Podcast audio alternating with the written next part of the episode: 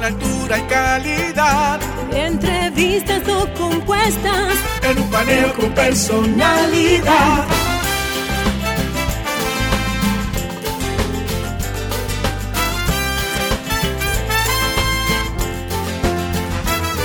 Un paneo con habilidad. Encuentro e interrogatorio. Un paneo con agilidad. Para lo importante y notorio. Un paneo sin recreo. Un paneo sin abucheo. Un paneo en su apogeo. Paneo, paneo, paneo.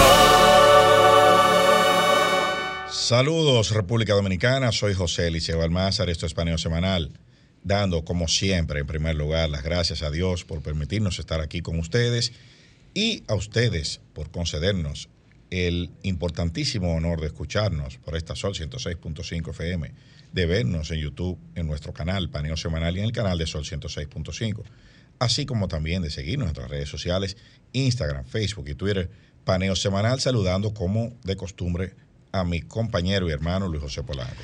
Muy buenos días, Eliseo, y muy buenos días a nuestros queridos y amables teleoyentes que nos dispensan el favor de su audiencia, como todos los sábados, de 10 a 12 meridiano en este su programa Paneo Semanal. Bueno, eh, Luis, eh, la emisora eh, estamos haciendo un paneo realmente. Estamos de Nueva York, pasamos aquí, ahora, ahora vamos a analizar es, el resto del mundo. Así es, disculpándonos eh, por los minutos de retraso del programa por causas logísticas obvias. Exacto. De nuestro, Oye, me quiere en Nueva York. En Nueva York. ¿Tú a lo lejos que es? Más lejos de Nueva York no hay nada. Dice, yo tenía un amigo, un amigo de infancia, dice, el que muere y sigue en Nueva York muere inocente. Sí. Sí, había, que, había que ir allá. Bueno, vamos entonces, Luis, Sí, sí. ¿Qué tenemos a nivel internacional? Eh, a tenemos nivel, muchas cosas. A nivel internacional tenemos eh, un tema que ha sido constante y es que eh, la guerra de Ucrania se ha mantenido, se mantiene y pensaría uno que, que no está los, pasando los nada. temas se, se, estarían resolviendo, que, que el lenguaje se, se, se estaría como suavizando, pero no, cada vez más eh, el lenguaje en ambos lados está más, más fuerte, más crítico, más, más beligerante.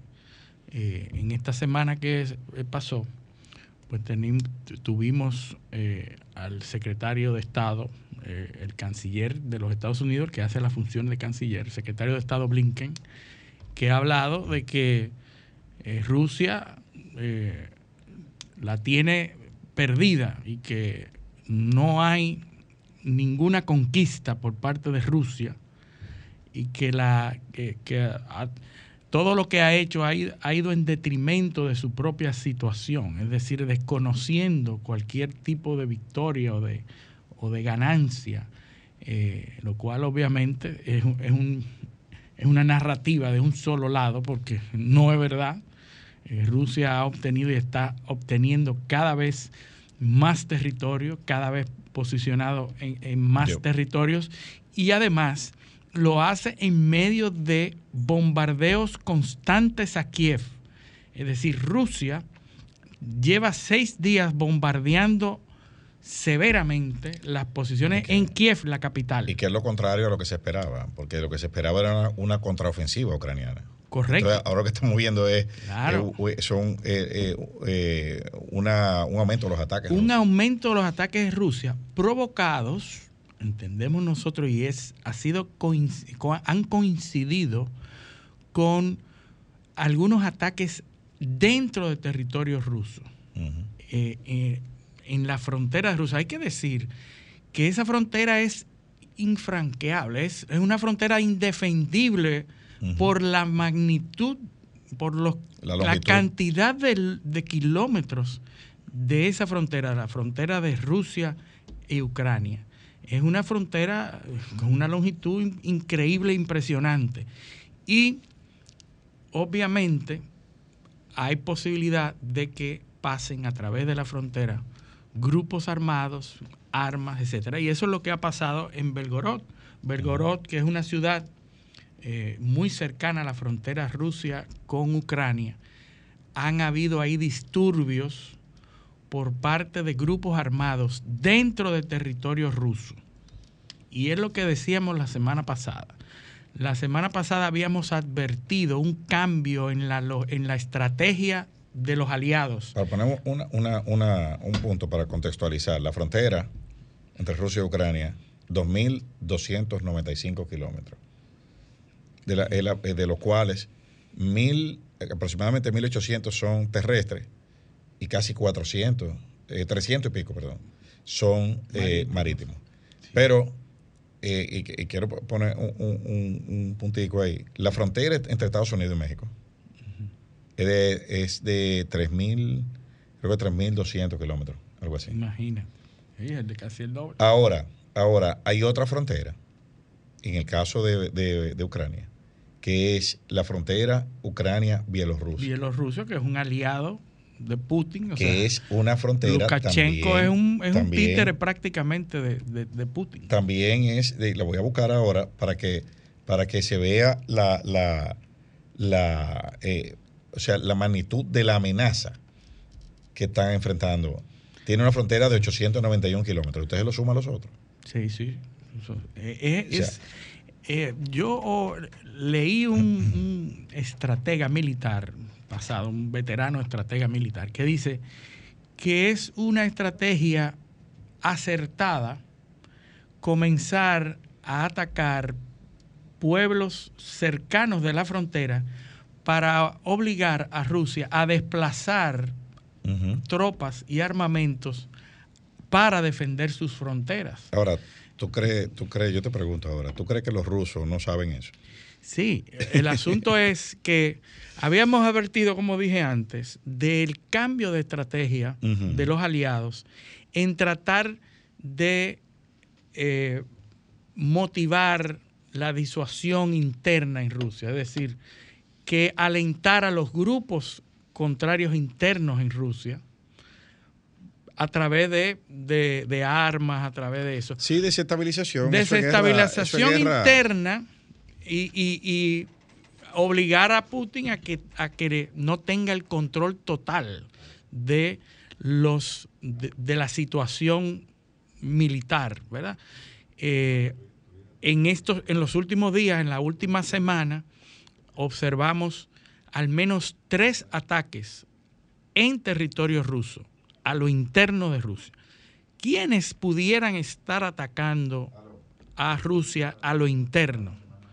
Bueno, hay, hay un grupo famoso, un, grupo paramilitar ruso que, que adversa al régimen de Putin y que siempre ha adversado, y se llama así Grupo Paramilitar Ruso. Y hay otro grupo que se llama la, Legión de Libertad para Rusia, que es otro grupo también que adversa a Putin. Y la tercera posibilidad, que no se descarta, es que sea una estrategia de bandera falsa. Tú sabes, que eh, en el pasado, reciente y no tan reciente, el apoyo a ese tipo de grupos en el futuro ha generado grandes conflictos. Porque cuando esos grupos se arman y consiguen su objetivo, entonces se vuelven incontrolables. Y ahí tenemos a Saddam Hussein, ahí tenemos a Osama Bin Laden, ahí tenemos un mujahideen, eh, eh, eh, tenemos también, ¿a quién más?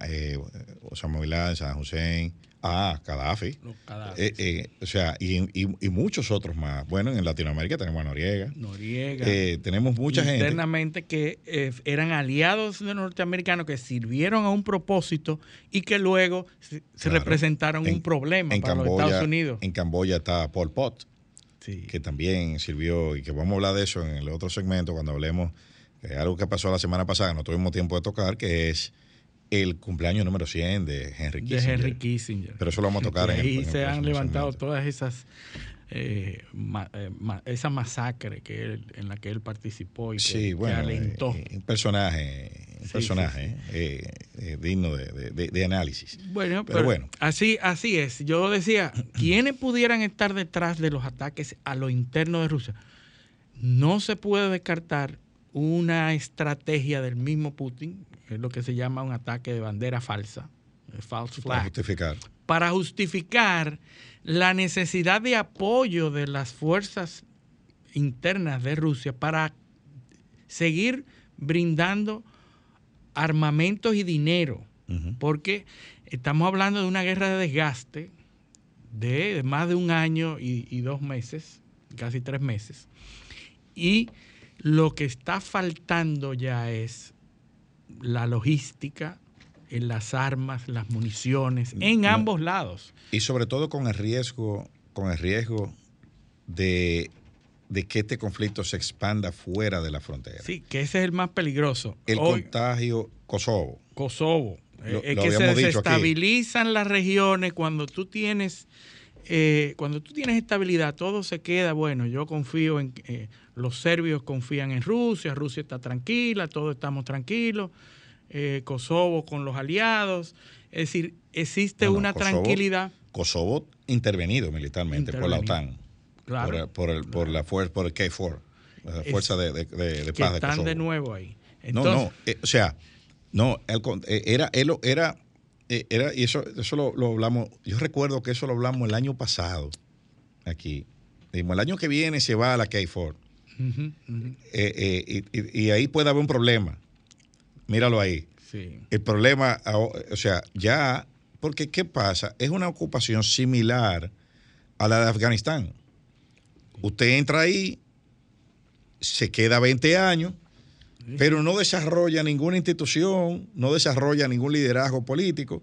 Son conflictos étnicos que tienen una raíz eh, eh, No, es que social, no son histórica. comprendidos, Eliseo, es que no hay, no los comprenden. Se supone que en 20 años tú tienes que formar una generación Sí. de otro tipo de ciudadanos con otra herramienta cultural, cultural con su propia cultura. construir un relato histórico que permita la convivencia de esos pueblos, pero si tú te limitas a llegar con unos militares y a quedarte ahí, Sí, sí, sí. eh, 20 años, bueno. o a tratar de establecer un patrón occidental Exacto. sin desconocer la cultura. Y tú Exacto. trata, trata de implantarlo, pero no funciona no, nunca.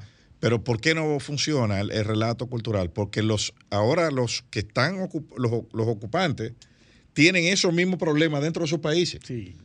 Eh, ¿Entiendes? O sea, eh, la- el relato cultural occidental ha dejado de ser monolítico. Sí. El concepto de democracia, el concepto de paz, de, eh, eh, por ejemplo, el concepto de paz, ¿qué significa pacificar una región?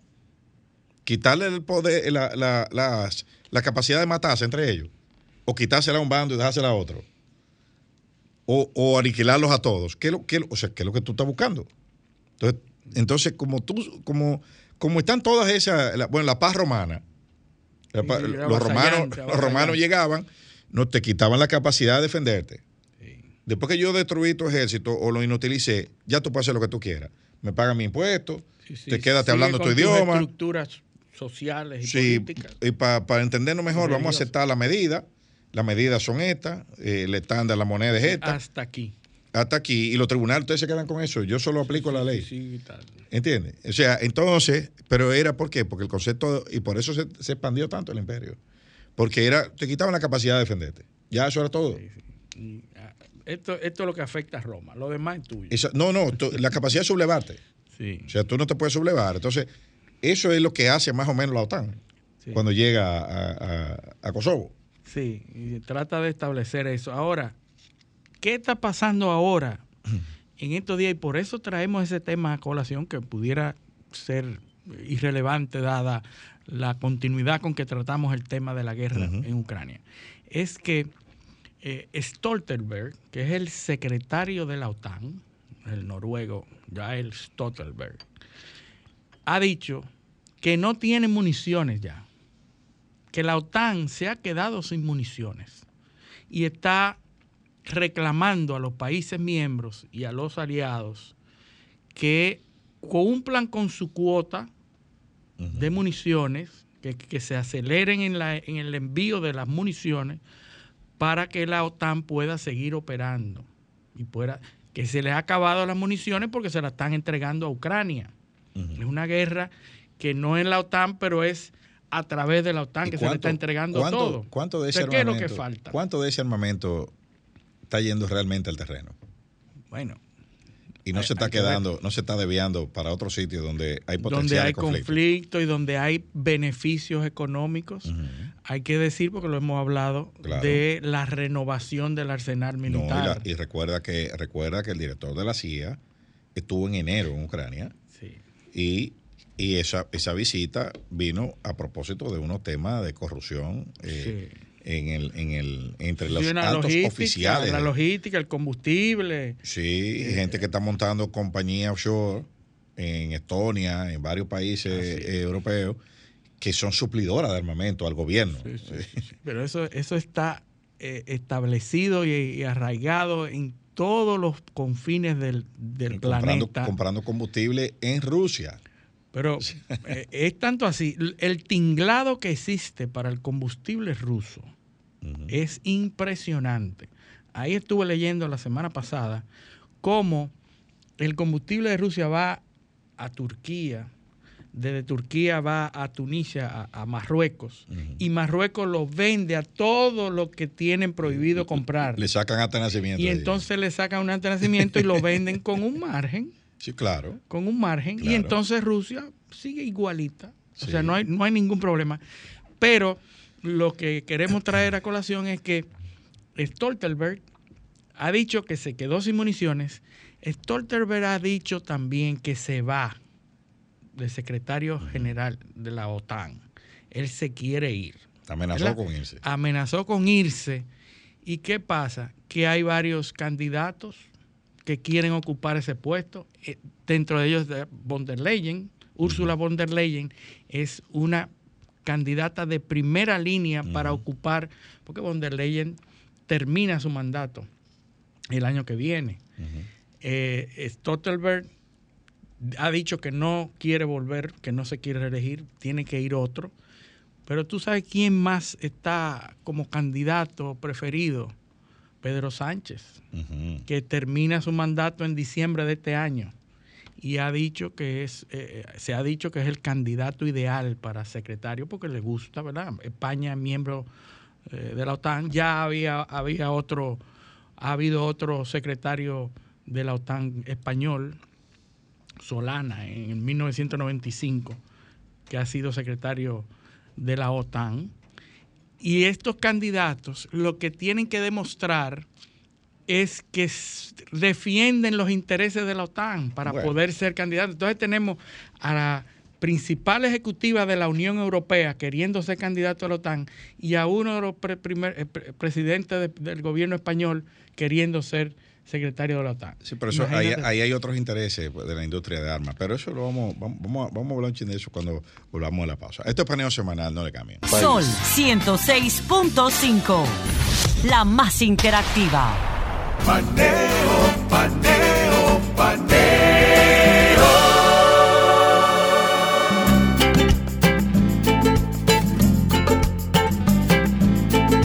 Seguimos en Paneo Semanal por esta Sol 106.5 FM. También en YouTube, nuestro canal Paneo Semanal y en el canal de Sol 106.5. Y en nuestras redes sociales, Facebook, Instagram y Twitter, Paneo Semanal. Entonces, Luis, para cerrar el tema de la, de la, de la OTAN, eh, eh, se quiere poner, cambiarle el, el mando a la OTAN, porque ya hay que cambiarlo. Sí. Entonces, alguien con, Toca. alguien con, con Discurso... tradición que defienda los No, no, y- valores y, con, un- y y- con un discurso pro-OTAN. pro OTAN, correcto. Pero recuerda que la OTAN, mira cómo, eh, porque los puntos aquí lo alineando. ¿Cuál es la queja? No hay municiones. Sí. ¿Quién es el principal eh, Proveedor de municiones. proveedor de municiones? Estados Unidos. Estados Unidos. ¿Quién es el ministro de Defensa? El- el- Lloyd Austin, jefe del Pentágono. Sí. Es un hombre de la industria del armamento. Sí. ¿Entiendes? Así casualmente, por casualidad. Claro, claro. Entonces, exacto. Vamos a comprar más cosas. cómprame, dame, dame, dame, dame, cómprame. Entonces, tenemos uno que es de lo que venden. Sí. Está todo alineado.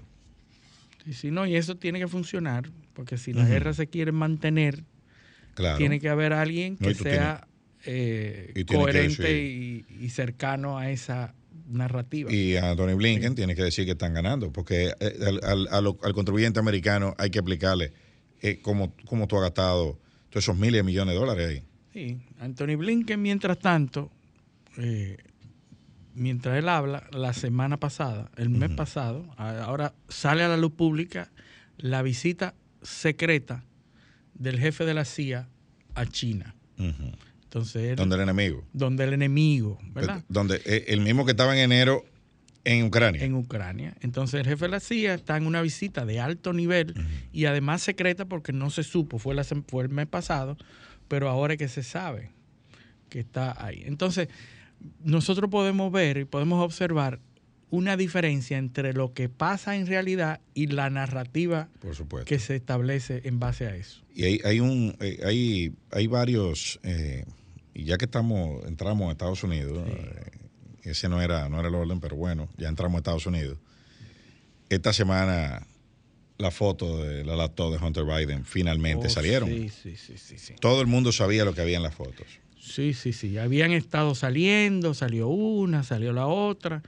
Hay que hacer un, contexto. Durante las elecciones, las pasadas elecciones en Estados Unidos, en el periodo de campaña, meses, semanas después de haber sido elegido Biden como candidato por el Partido Demócrata en Estados Unidos, surgió una noticia de una laptop que fue dejada por su hijo, Hunter Biden. Hunter Biden, hijo de, de Joe Biden, dejó una laptop arreglando en Nueva York, en un sitio donde se arreglan laptops. Y la computadora la dejó y la olvidó. O no se, no se sabe las causas por las cuales... Nunca la retiró. Nunca retiró esa laptop. Entonces, esa laptop, cuando por primera vez se habla de que hay una laptop con mucha información No, no. a lo interno, Espérate, te saltaste un punto. La laptop venció el plazo para, para buscar, Para para, buscarla, retirarla. sí. Entonces, el dueño del taller, sí, la, después de múltiples avisos a, a Hunter Biden, sí, decidió revisarla para limpiar el disco duro para venderla. para venderla. porque eso es el proceso. Los equipos que deja abandonado lo, lo venden. Sí, sí. Y cuando él está limpiando el disco se da cuenta de toda de, De todo toda lo que la hay ahí. información que hay ahí.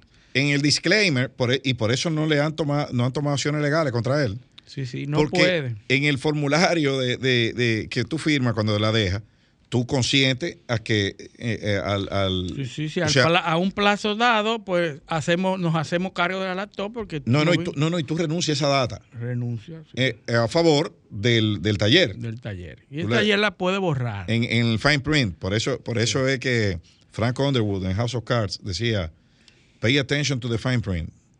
It, it is far more important than the price.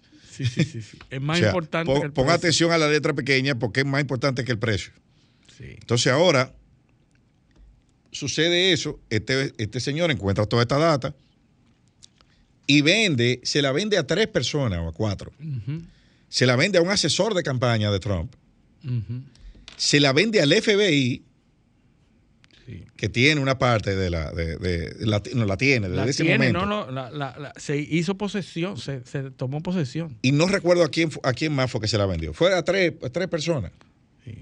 ¿Qué sucede? Que desde ese momento Trump está diciendo, la laptop, la y laptop. los medios de comunicación masivos Sobre y todo Twitter. principales trataron a toda costa de invisibilizar el tema, Claro. de desplazarlo del- de la palestra pública porque estaban en plena campaña, Así es. en plena campaña y nadie hablaba Pero eso se mantuvo. las- de- de la- del contenido de la laptop de Hunter Biden. Eso se mantuvo hasta de- mucho después de las elecciones. Claro. Porque eh, cuando, eh, cuando Elon Musk compra Twitter, Sí.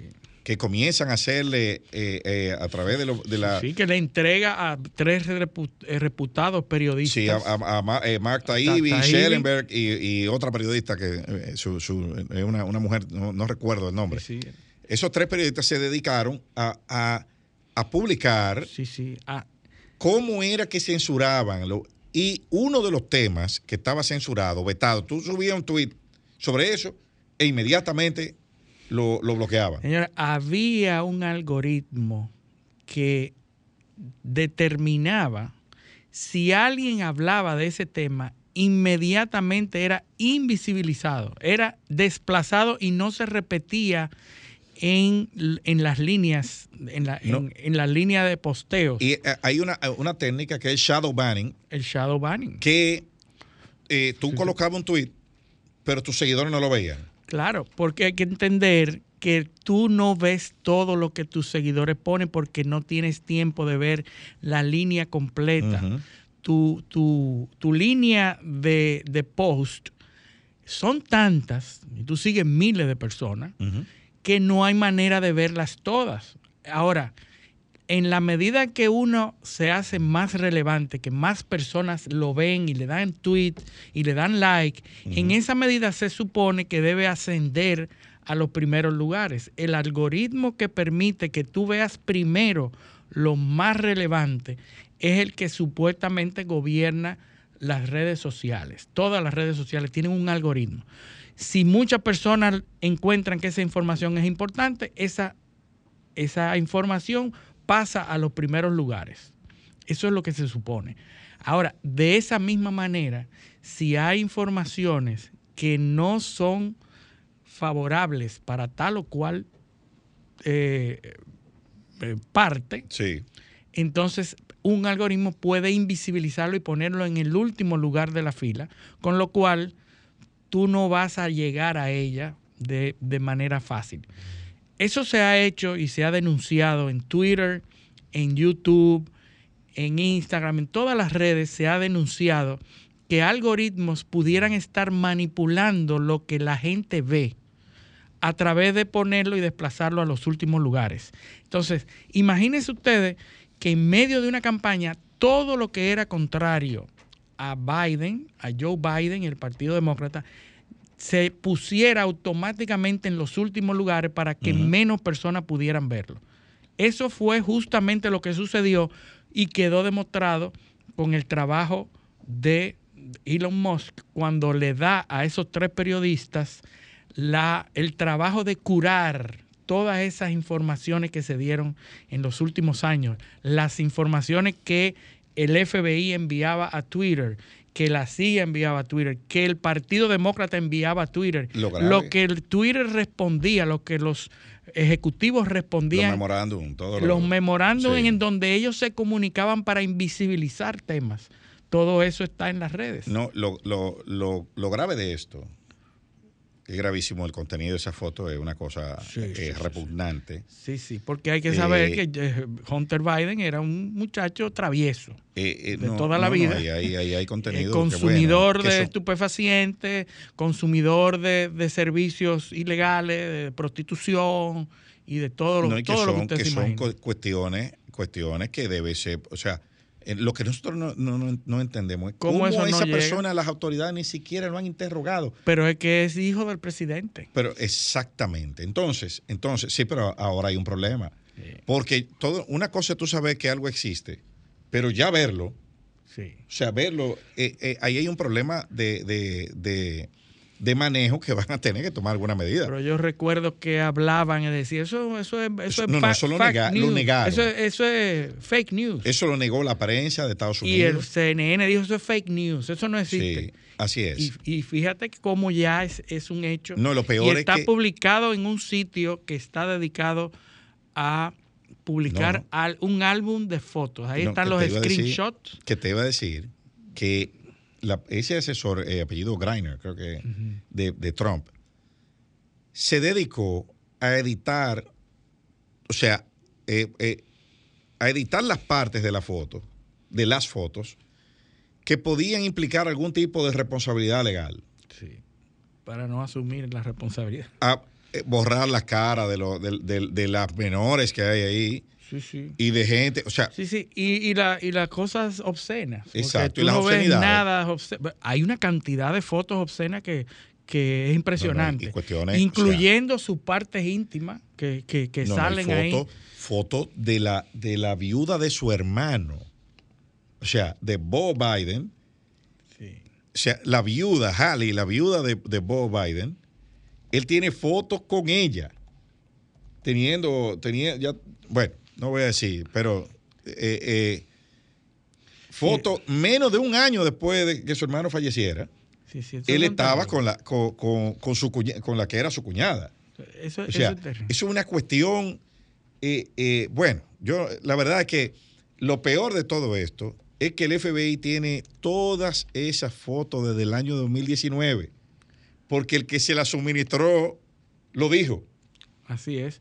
No, pero el FBI fue la institución que contribuyó a invisibilizar ese tema Claro, durante la campaña. No solo- Entonces no le puede pedir ahora que No solo, no solo la tiene, sino que trabajó y actuó activamente con los ejecutivos de con los Twitter y ejecutivos otros. de medios para que eso, porque sabemos de Twitter, pero no sabemos si eso se replicó. Eh, Twitter es porque ya lo sabemos Exacto. por el trabajo de Elon Musk y los tres renombrados periodistas que lo publicaron. Ahora, hay que esperar que esa es la misma relación que está pasando Por en todas las pues si, demás. pa- si pasó en una, ¿por qué no pasó en las otras? Exactamente. Entonces, eh, eh, esto es gravísimo. Yo hasta ahora no he visto reacciones de la Casa Blanca, ni, ni de los demócratas. O sea, No. eh, se está jugando al silencio, que fue a lo mismo que se jugó desde 2019. Pero me parece que esta vez va a ser un poco difícil que ese tema se mantenga sin, sin eh, eh, pase sin pena ni gloria, como pasó eh, Bueno, la, la vez anterior. Yo entiendo que llegará el momento. Yo creo que Biden y dado las últimas eh, las últimas escenas que ha protagonizado, donde se cayó en medio de un acto, aparatosamente se cayó. Después, en ese mismo día, al otro día, sale del helicóptero y se da un golpe en la, en la cabeza. Eh, inmediatamente después hace y murmura Tú- algo que no eh, que ¿Tú nadie sabe lo tú que es. recuerdas la encuesta que leímos la semana pasada Sí, de sí, Harvard. Harris? Y hay- yo no creo que haya, no creo que haya posibilidad de que se pueda elegir de nuevo a Biden. No, yo Para creo otro que periodo. Yo creo que sí, que él se va a presentar, que gane otra cosa, pero lo que sí es, es un hecho incontrovertible es que una buena parte de la, de los, incluso de sus votantes, entienden que él no está capacitado. Sí, sí. O sea, eh, eh, eso, eso, eso es un hecho incontrovertible. Que voten por él, eh, eso es otra cosa. Que lo lleven de candidato es otra cosa y hasta que gane las elecciones. Pero lo que sí está claro es que una buena parte de sus propios votantes entienden que él no está capacitado. Y que más de dos terceras partes, o alrededor de dos terceras partes de Estados Unidos, entienden que ni él ni Trump, Sí, sí. Hay problema. eh, ¿entiendes? El problema es que Trump Entonces- sigue subiendo en, su, en- Claro que en los números. subiendo. Claro que sigue subiendo y va a seguir subiendo. Porque, ¿sabes? Eh, ¿De, qué- de qué tú tildabas a Trump? Bueno, de lo- los, los adversarios de, de mentiroso. Pero resulta que todo era como él decía. Sí. Incluso ahora salieron los correos de, de Jeffrey Epstein, que ese Sí. otro, otro, Otro dossier sí. que tiene cosas ahí que, que bueno, eh, eh, de los visitantes No, no, a la isla, Increíble. Y de personalidades ligadas a este Pero- escándalo. todos los ricos de Estados Unidos. Todos. Y, De y- todos los sectores. Y de- y de- Bancarios, de, Hollywood, de, la- de países, de eh, realeza. Eh, Exactamente, sí, miembro de monarquía, etcétera. Pero eso está saliendo ahora. Entonces ahora, eh, ahora es un, es un, es un ataque todo contra todo. Sí, bueno, hay que ver. Eh, eso eso eh, eh, va- es bastante grave. Mira, mira, y, eh, el asunto del, del fentanilo, que, que es- otra cosa, exacto. Esta semana la Deutsche Welle publica un reportaje sobre una crisis que se está dando en los productores de, de hoja de coca. La hoja y- de coca. Es la, es la caída la materia prima de la cocaína. es la caída en la demanda, porque se ha sustituido por el fentanilo. Nada más y nada menos que por el fentanilo. Así es. Un opioide, ¿verdad? Que- Sintético. sintético, que Muy no potente. es posible de hacer en la selva. claro. Hay que decirlo, ¿verdad? Porque No, ni, no es ni que- de conseguir la potencia con plantas naturales. Con plantas. Eh, eh, eh, es un químicas. proceso químico que otro tema como es, o sea, ese es otro de los temas que se invisibilizan. Claro. Hablamos de la laptop de Hunter Biden, hablamos de, de- de cuestiones internas de los Estados Unidos y cómo eh, los negocios, pero ese otro tema que nosotros no vemos cobertura en los medios, salvo raras excepciones. Claro. eh, El tema de- del fentanilo es una crisis sanitaria mundial. Pero y más en Estados Unidos, más de 100 mil muertos. sobre en eso. Estados Unidos, y ya vimos, porque eh, López Obrador en, en, en meses pasados habló de que, de que eso es una, que se está haciendo incontrolable, porque México ya no está tra- eh, eh, trasegando con cocaína, lo está haciendo con fentanilo, y resulta que México no produce fentanilo. ¿verdad? Entonces, México está dando la, la voz de alerta de que es un problema de Washington que debe resolver y que debe, aparte de todas las diferencias ideológicas, hay Mira, que tratar ese tema. Ese es uno de los temas más manipulados, el tema de las adicciones. Yo les recomiendo a nuestros teleoyentes. Hay un libro que se llama Historia de las Drogas, de Antonio Escotado. Antonio Escota- Escotado, filósofo eh, intelectual español, murió hace, hace como dos años, algo así. Murió hace poco. Eh, ese es un tratado donde donde él describe históricamente la relación de del, las diferentes civilizaciones, las diferentes eh, eh, épocas, Épocas históricas históricas, sí. con las, las adicciones, que trabajan todas, y, y la relación con, la, con las sociedades claro, y cómo eso es un método de control social. siempre ha sido utilizado como medio de control. Y en todas las civilizaciones, la palabra, por ejemplo, asesino, viene de hashashin. Hashashin, los hashashin. Del persa. Persa. Hashashin eran Eran los hashis. los guerreros que usaban hachís. Así es. ¿Entiendes? Y por ahí vamos, encontramos muchísimos ejemplos. En la colonización norte- eh, eh, am- americana, ¿no? Eh, Sí. que, eh, ¿Qué es lo que posibilita que esta isla la compartan dos países? O el tabaco. ¿A qué vienen los franceses a- al- Caribe? A sembrar tabaco. Sí, sí. Y el cannabis que traen los esclavos el, africanos. Tabaco. El tabaco, más que de nicotín, que de- de- de- descubre, eh, ve que los indios fuman y bueno. Sí, sí. El Eh, tabaco. Ahora el otro, porque. eh, Después de ahí, después de ahí, la primera revuelta en la, en la incipiente nación de los Estados Unidos, después de la, de, de la 13 colonia, ¿cuál fue? The Whiskey Revolt, la- la revuelta del whisky. y el ¿por qué? whisky era Porque muy Un, importante. un impuesto a, eh, a los que cocinaban whisky, y, eh, todo el mundo se reveló, sí, espérate, sí, esto no fue, esto no es así. Todas las colonias llegaban y establecían sus alambiques, Claro, tenían su. ¿Por qué? Porque el Boston Tea Party, recuerda la, la- cuando, cuando sabotearon el, el, el, El, embarque- barco, los el embarque de té. sí. ¿Y cómo fue que los Estados Unidos, los gobiernos de Estados Unidos, exterminaron a los indios? Dándole whisky. Esa fue una de los grandes, de los, de los métodos que usaban. Las, unas de las armas que se utilizó Por para, supuesto. para tranquilizarlo. Y después recuerda la guerra, la guerra del opio. la guerra del opio en Chile. ¿Entiendes? Entonces, eso, esto siempre ha sido un método. Ahora, ¿qué es lo que está pasando? Bueno, a mí no me importa, para decirlo en términos llanos, ¿para qué ha servido la lucha contra las drogas en Estados Unidos? O para criminalizar a los grupos a los que tú querías tener control, negro, hispano. Puntualmente, pobre, puntualmente. Puntualmente. Eso, eso, eso te ha generado la población carcelaria más alta del mundo. Sí, sí. Entonces, A- Así fue que pudieron acabar con Noriega, que lo mencionaste ahorita.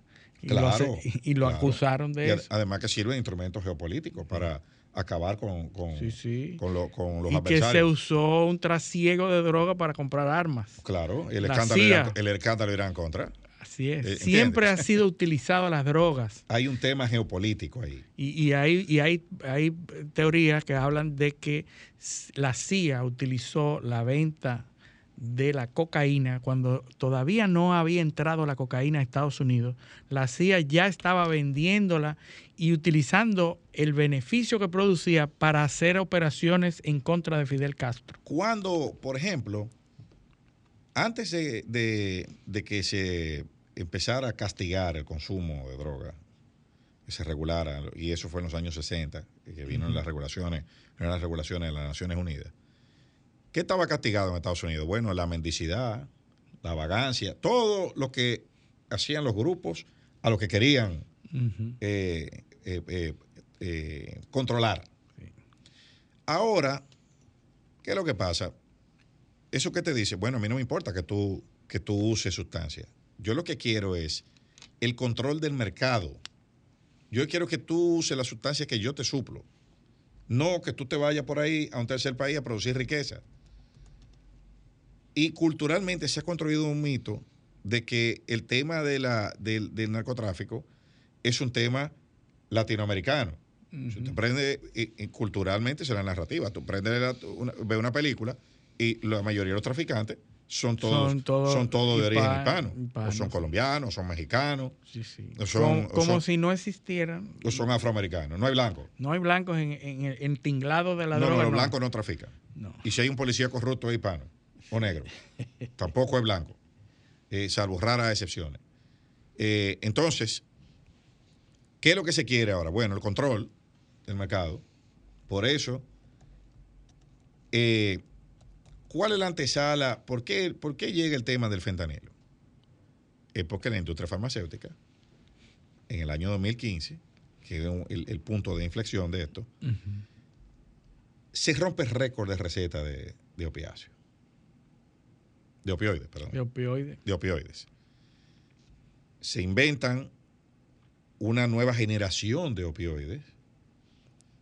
Eh, Purdue Pharmaceuticals, Xanax, Vicodin. Los líderes farmacéuticos. Modifican genéticamente primero la amapola. Hay una amapola, que es de la planta, que la siembran en Tasmania. Es transgénica.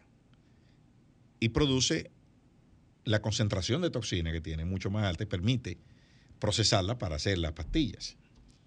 Esa amapola se llama Norman, le pusieron Norman, por Norman Bates. por Norman Bates, el de la, la película Psycho. Sí. Norman era un esquizofrénico en grado superlativo, que veía alucinaciones. Y le pusieron Norman a la, a la, a la amapola, del efecto que tenía. Y con eso era que hacían esos medicamentos. Y comenzaron a recetarlo, a recetarlo de forma masiva, eh, bajo el alegato de que no producían adicción. ¿Qué resulta? Que eso, en el año, para que tenga una idea, y nuestros teleoyentes tengan una idea, en el año 2015 se rompió el récord de recetas en Estados Unidos. La cantidad de, de ese tipo de drogas que se recetaron en Estados Unidos alcanzaba para mantener a toda la población adulta drogada por dos semanas. Impresionante. ¿Entiendes? Impresionante. Entonces ahora, la semana pasada dimos una estadística aquí de la cantidad de fentanilo que se incautó en Estados Unidos. ¿Tú sabes cuánto? Estados Unidos incautó fentanilo, según la DEA, suficiente para matar a toda la población adulta. Increíble. ¿Entiendes? Y es un tema invisibilizado. Totalmente. 100 mil- Porque más de esa 100 es una muertos. verdadera epidemia que no se No, está hablando La ciudad de zombies. ahora. Kensington, La- eh, en Filadelfia. Pero solamente con saber lo que han estado en Estados Unidos, lo que eh, observan eh, material y televisión en Estados Unidos, cada programa en, en horas pico, en horas, te interrumpen un programa para decirte esta droga, esto y esto. Pregúntale a tu doctor. Claro. Eh, o sea, no solamente te, eh, se hacen de la vista gorda con, con No, las recetas, sino que promueven a los habitantes de Estados Es que se Unidos mercadea. de preguntarle al Se- doctor para que le recete se ese tipo de mercadea droga. como cualquier otro producto. Se mercadea, ¿tú sabes cómo? Creando, pues, ¿cómo, ¿cuál es la base del marketing? Del, del marketing eh, eh, en general. Es crearle necesidades a la gente crear no una necesidad que no Cre- tiene. Entonces, entonces, usted... Usted se siente, de- usted se siente deprimido, usted se siente medio esto. triste por la mañana. y. Síntomas que todo el mundo pudiera tener Claro. sin ninguna que no, patología. era, que no era ningún problema hace sin 20 años. ninguna patología. Pero ahora usted está mandando a que las personas que se sientan así le preguntan al doctor, "Ah, pregúntele por tal droga. No, no, pregúntele no. Pídale, porque Pídale. ask, Ah, ask no ah, es preguntar. Es verdad, es verdad. Pídale a su doctor. Pídale, es cierto. Si usted siente esto, usted se autodiagnostica y le pide a su doctor que le dé tal cosa. Sí. Eso es lo que le están diciendo. Y el doctor, por los temas de, de responsabilidad médica, eh, si el paciente tenía esa- esos síntomas y le pidió un medicamento y le recetó otro, tiene que justificar por qué no. Sí. O sea, al revés. Sí, sí, sí. Pues el Esa es paciente la es un forma. cliente. Sí, porque hay que saber que estas, estas grandes compañías actúan apegadas a la ley que ellos mismos hicieron. Exactamente. Que porque tienen gente sentada ahí eh, eh, pa- para eso. Son los, los famosos revolving doors. Así Pero es. bueno, tenemos que irnos a nuestra segunda pausa. Esto es paneo semanal, no le cambien. Paneo, paneo, paneo.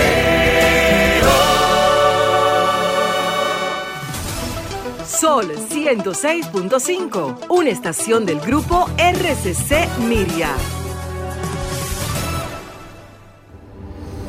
De tu corazón nacen sonrisas cuando cuidas de los que te rodean. Esa fuerza que muestras cada día irradia tu salud y tu alegría. Somos más fuertes de lo que pensamos. Si de nosotros siempre cuidamos, Milex es sabrosa y saludable. Lo que necesitamos para levantarnos.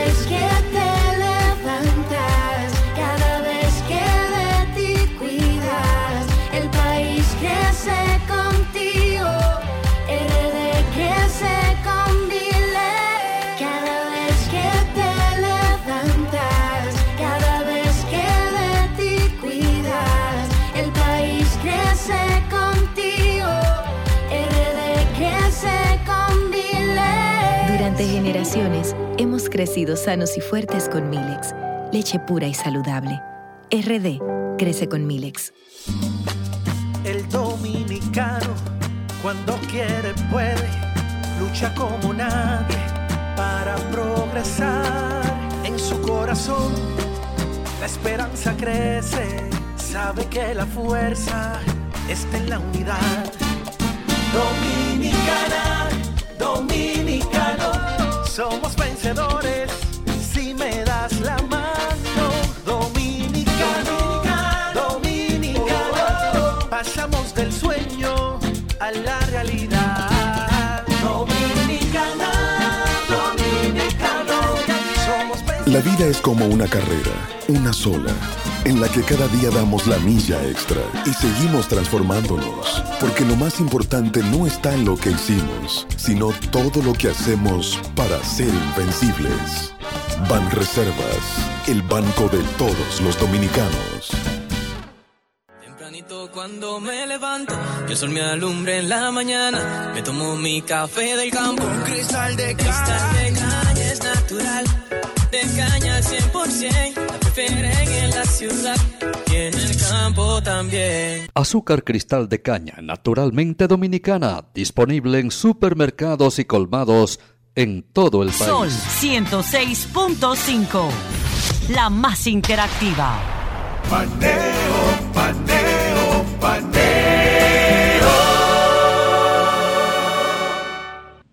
Continuamos en Paneo Semanal por esta Sol 106.5 FM. También en YouTube, en nuestro canal Paneo Semanal y en el canal de Sol 106.5. Así como también en nuestras redes sociales, Instagram, Facebook y Twitter, Paneo Semanal. Bueno, tenemos ya a nuestro invitado de lujo aquí. Bueno, don Carlos Segura Foster, que ex administrador general del Banco Agrícola de República Dominicana y que la, la ha dirigido en tres ocasiones, ¿verdad? Profesional con más de 50 años de experiencia en el ámbito del financiamiento al sector agro- agropecuario y también importantes cargos en las instituciones financieras del sector privado y dedicadas al sector agropecuario. También fue asesor agrícola del Poder Ejecutivo y en esta función orientó su desempeño principalmente a los temas de desarrollo vinculados al sector agropecuario y la vida rural en el país. Un excelente profesional del sector agropecuario. O sea, un Y a- referente. ami- amigo de nosotros. Y amigo de nosotros, Gracias, más y- importante. Y realmente me complace mucho estar con ustedes y los felicito porque esa manera tan didáctica y pausada de ustedes enseña mucho en su comentario. Bueno, Muchas gracias. bueno, felicito Carlos. de verdad. Bueno, gracias, gracias. Un honor Porque nosotros. generalmente estos paneles son de gallarete y cosas. ustedes son verdaderamente didácticos. Gracias. Así es, así es. Eh, Eh, déjeme, déjeme aprovechar sí. porque él me ha hecho una presentación. Hoy se cumplen 59 años que yo ingresé al Banco Agrícola de la República Dominicana. 59 años. Usted ha visto el, desarrollo completo de lo que ha sido el Banco Agrícola. Ingresé como mensajero de la institución. Oh, wow. Y en los gobiernos que no eran de mi partido, escalé hasta la tercera posición en jerarquía.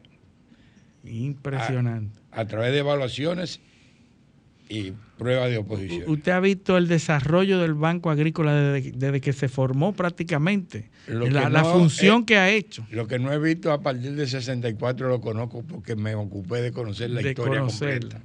Y- de y- una institución importantísima que ha jugado un papel y, que precisamente antes de ayer cumplió años, 78 años de su fundación.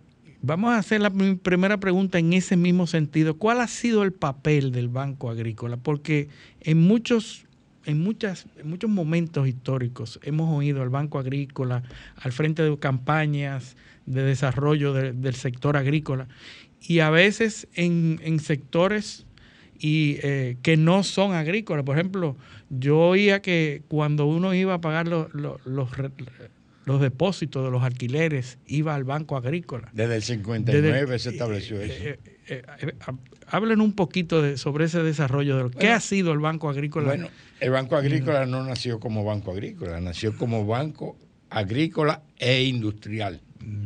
Y para no gastar mucho tiempo, todas las industrias que posteriormente se convirtieron en COLDE fueron administradas por el Banco Por Agrícola. el Banco Agrícola. Incluyendo la Lotería Nacional. La lotería, oye. eso. Posteriormente fue convertido en banco hipotecario agrícola e industrial, porque se incluyó el financiamiento de la vivienda. Ya, entonces Aquí ahí la relación. Hay mucha gente que le agradece al Banco Agrícola, además de ser productor agropecuario, haber sido la institución que le financió su primera vivienda, como es el caso que he repetido muchas veces de don Cesario Contreras, recientemente fallecido, que en paz descanse. Entonces, es una institución que ha estado presente en el desarrollo de este país y es una de las instituciones que formaron parte de un conjunto de países que a raíz de la terminación de la Segunda Guerra Mundial tenían que buscar la solución a la caída estrepitosa que había producido, se había producido en la producción de alimentos. Entonces, por eso se creó en diferentes países, aquí en el continente, especialmente Caja Agraria en Colombia, Banco Agrícola de Cuba, de El Salvador, de Guatemala, y, y aquí en Dominicana, que fue un salvadoreño que, no- que nos nos fundó, porque realmente se pensó en una banca especializada para la producción de alimentos. Entonces, como aquí el- el- el- estaba el surgimiento de la industria que venía desde el 37, pues hubo una mezcla. Pero nuestro país había tenido la suerte de que en el 1942 se fundó el, el Banco de Reserva. El Fondo Monetario coincide con, ese, con esa visión para la humanidad. Y por eso eh, el Fondo Monetario es de la, misma, de la misma época. Y posteriormente el Banco Central que viene ya con la idea regulatoria y que crea un- una especie de paralelismo porque el Banco de Reserva se creó como el Banco del Estado, pero el Banco Central es un banco regulador de la política bancaria. Bien, eh, eh, eh, eh, excelente. Y vamos a, a ver una cosa, y una en, en esa misma línea de la, de la pregunta. El Banco Agrícola ha jugado un rol importantísimo, como usted acaba de señalar. Y a mi juicio es una pieza clave en la garantía de la seguridad alimentaria de la población. O sea, actualmente, ¿cuál es el, el peso eh, del Banco Agrícola en el financiamiento del sector agropecuario? ¿Cuál es, o sea, qué, qué participación tiene? ¿Cómo es la, la- la dinámica? Bueno, com- como, es lógico, el mundo es muy cambiante. Y según cambia el mundo, tienen que ir cambiando las instituciones. Nuestro país, el Banco Agrícola, que ha generado diferentes instituciones. Porque el INESPRE, que hoy existe, salió del. Banco Agrícola en el 69. La lotería había salido en el 65. El FEDA salió en el 72. Es decir, que el, el mundo va a- haciendo cosas que obligan a las instituciones a cambiar. Nosotros sufrimos una situación muy severa en ocasión de la crisis bancaria del periodo 2004 2000-2004, es decir, la- conocida como la crisis bancaria. al extremo de que cuando nosotros regresamos al poder, y digo nosotros porque soy dirigente del PLD, y yo regresé con el gobierno del doctor Leonel Fernández en esa fecha, encontramos que el Banco Agrícola estaba prestando la tasa menor 36% y hasta un 42%. Al sector agropecuario. Al sector ¿Y cómo- agropecuario. cómo- cómo desarrollarse? Eso realmente era una situación imposible. Por ni un carro Pero era imposible en sentido general la banca, porque eh, el deterioro de la moneda llegó al 60 por uno. Sí, sí. Entonces, aquí hubo que hacer una especie de reingeniería en todo el sistema bancario. Felizmente se ha logrado un sistema bancario sólido. Nuestro país se puede vivir orgulloso de su sistema bancario. Ahora, para enfrentar todo lo que se derivó, hubo un acuerdo con el Fondo Monetario Inter- Internacional. Y entre los acuerdos se establecía la conversión en una especie de dependencia del Ministerio de Agricultura del Banco Agrícola. Es decir, la desaparición de la institución como tal. Obviamente en el gobierno se dieron visiones diferentes, opiniones diferentes. Unos que opinaban que eso era correcto y otros que opinaban que no era correcto. Y esa decisión, que fue la parte octava del acuerdo con el Fondo Monetario Internacional, pues vivió de dispensa en dispensa en cada una de las revisiones. Porque, por lo menos en mi caso, yo salía en el 7. Había ingresado en el 4, salía en el 7. Y una de las cosas que yo decía entre las conversaciones con los funcionarios, que si la institución había de ser enterrada, que se buscaran otro servidor que lo enterrara, porque a mí no me lucía. Otro, No, no, sepultu- no. otro sepulturero. Otro sepultura. Realmente, por una cuestión de. Ya yo tenía. Yo había trabajado 26 años ininterrumpido hasta el 90. Salí, volví en el 96, volví en el 4. Es decir, ya yo. Mi vida es un amor hacia la institución. Entonces, por suerte, en el 10 se creó una situación de que para nosotros seguir operando, porque uno de los razonamientos era que nosotros manejábamos recursos de terceros, entre los cuales están los de alquileres, cuentas de ahorro y certificados financieros. Entonces, quienes eran partidarios del fortalecimiento decían, para ustedes seguir manejando recursos de terceros, ustedes tienen que tener una serie de regulaciones que eviten las debilidades que anteriormente lo han Claro. afectado Sí, sí, con la ley monetaria y financiera, la Exacto. ley 18302. La 18302. Eh, eh, eh, convertirse en un intermediario financiero. Entonces ahí, intermediario ahí se, se- se cambió el director ejecutivo.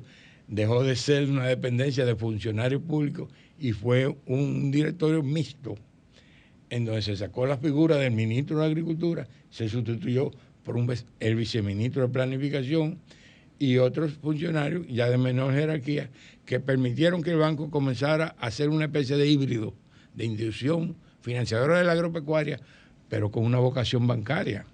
Entonces eh, se establecieron políticas diferentes de lo que tenían que ver las partidas del presupuesto, las asignaciones del gobierno y lo que era el manejo de los préstamos cuando se, se, usi- se usaban los recursos de terceros. Entonces, actualmente, el, el, el- ¿cómo, ¿cómo se financia el banco? Con depo- eh, o sea, ¿es con aportaciones, apoyo presupuestario? Bueno, ¿O nos- depósito del nos- público? Nosotros, Y si es gracias a un apoyo y a una visión clara, porque felizmente cuando llega Danilo, Danilo era de lo que defendía la existencia del Banco Agrícola.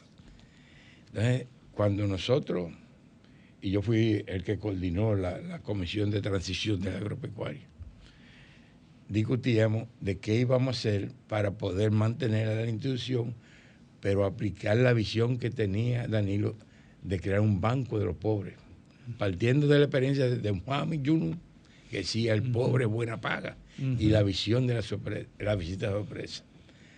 Mucha gente no entiende que fue esa visión lo que nos obligó a nosotros a que las visitas sorpresa y los préstamos que se derivaban de ellos fueran manejados por el FEDA para apartarlo de la visión del Banco Agrícola, porque era un tipo de préstamo que si se le aplicaban la normativa bancaria, No, no, no, no calificaba, pasaba. no era posible. Exacto.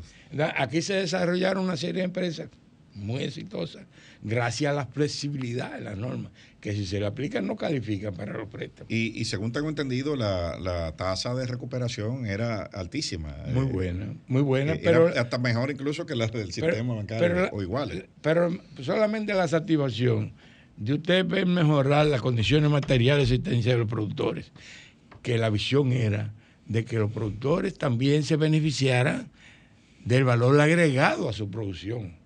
Y por eso, por ejemplo, para citarle do- dos casos, Agante y Copesur son cooperativas de pequeños y medianos ganaderos. Eran suplidores, uno de 5 mil raciones y otro de 12 mil raciones en ese entonces del desayuno escolar.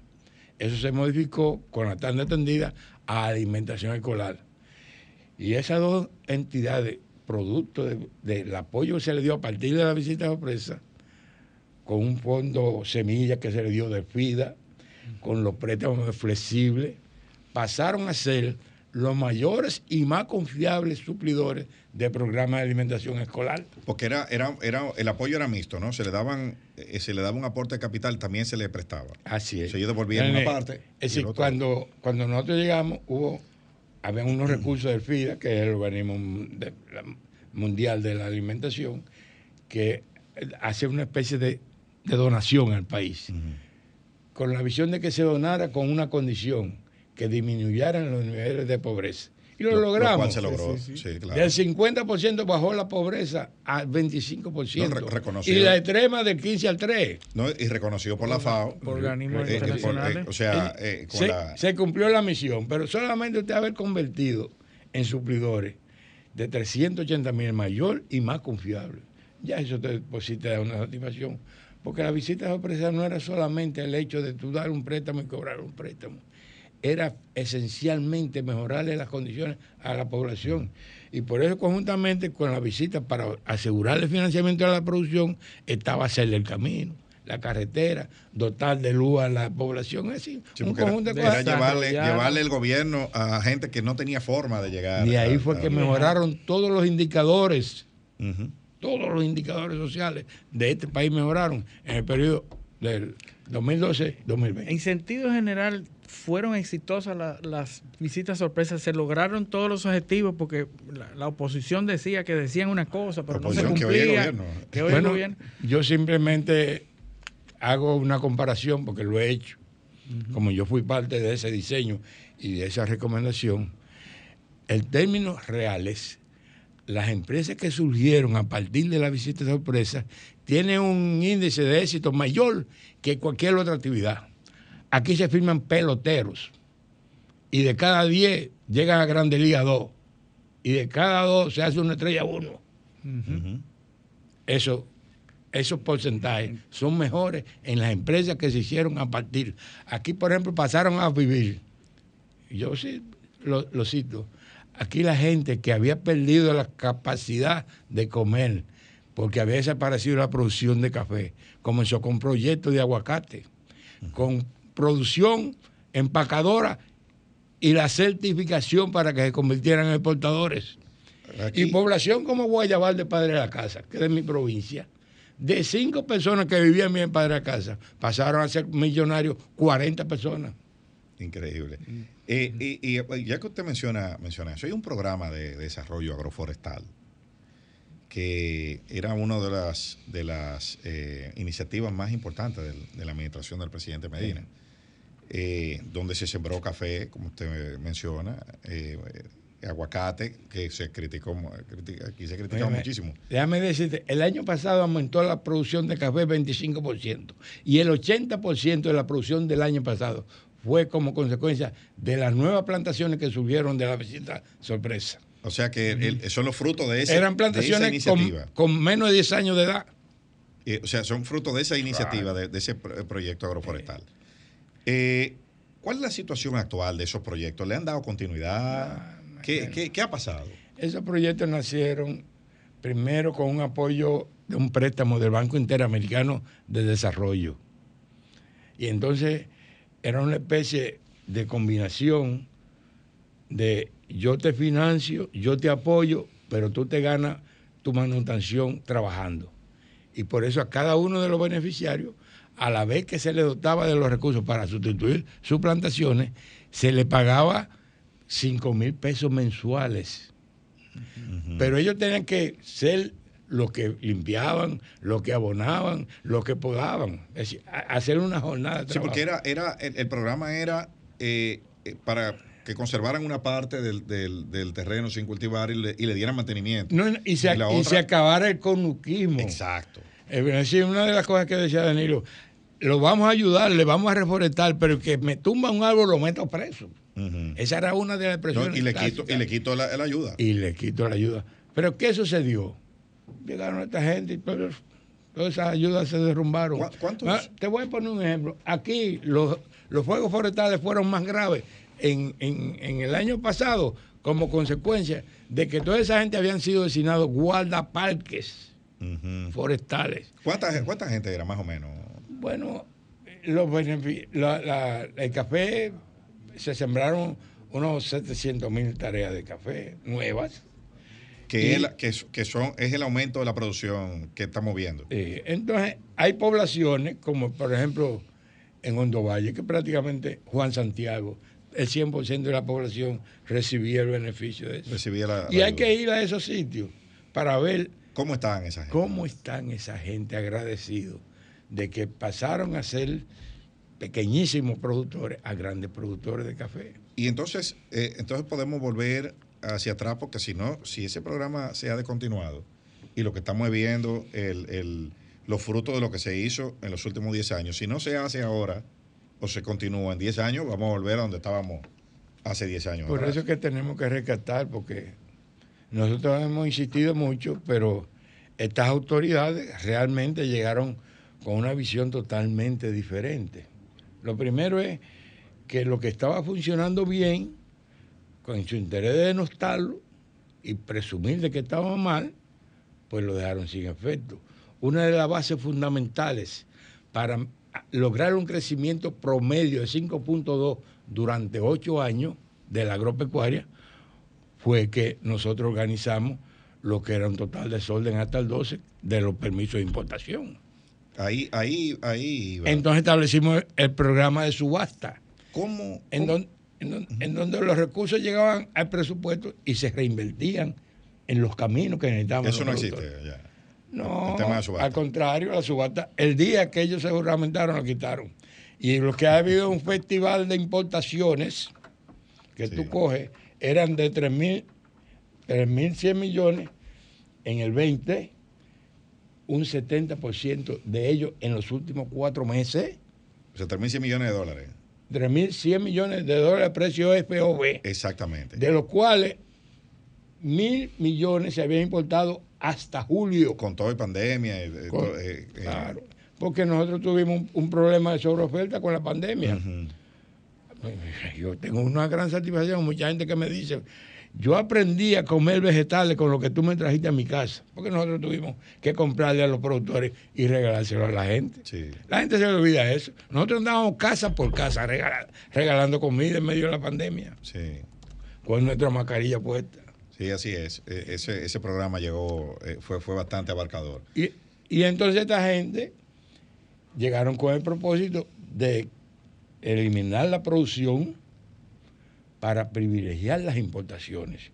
Y por eso esos 3 mil millones ya pasaron el año pasado a 5 mil 200 millones de dólares. Vamos a hacer un punto. Y ha seguido el crecimiento. eh, en los primeros ocho meses, según lo que usted me está diciendo, para, para, para ponerlo en línea, las importaciones del sector agropecuario fueron 3.100 millones de dólares en el año 2020, de los cuales más o menos mil millones fueron en los, ocho, en los primeros ocho meses.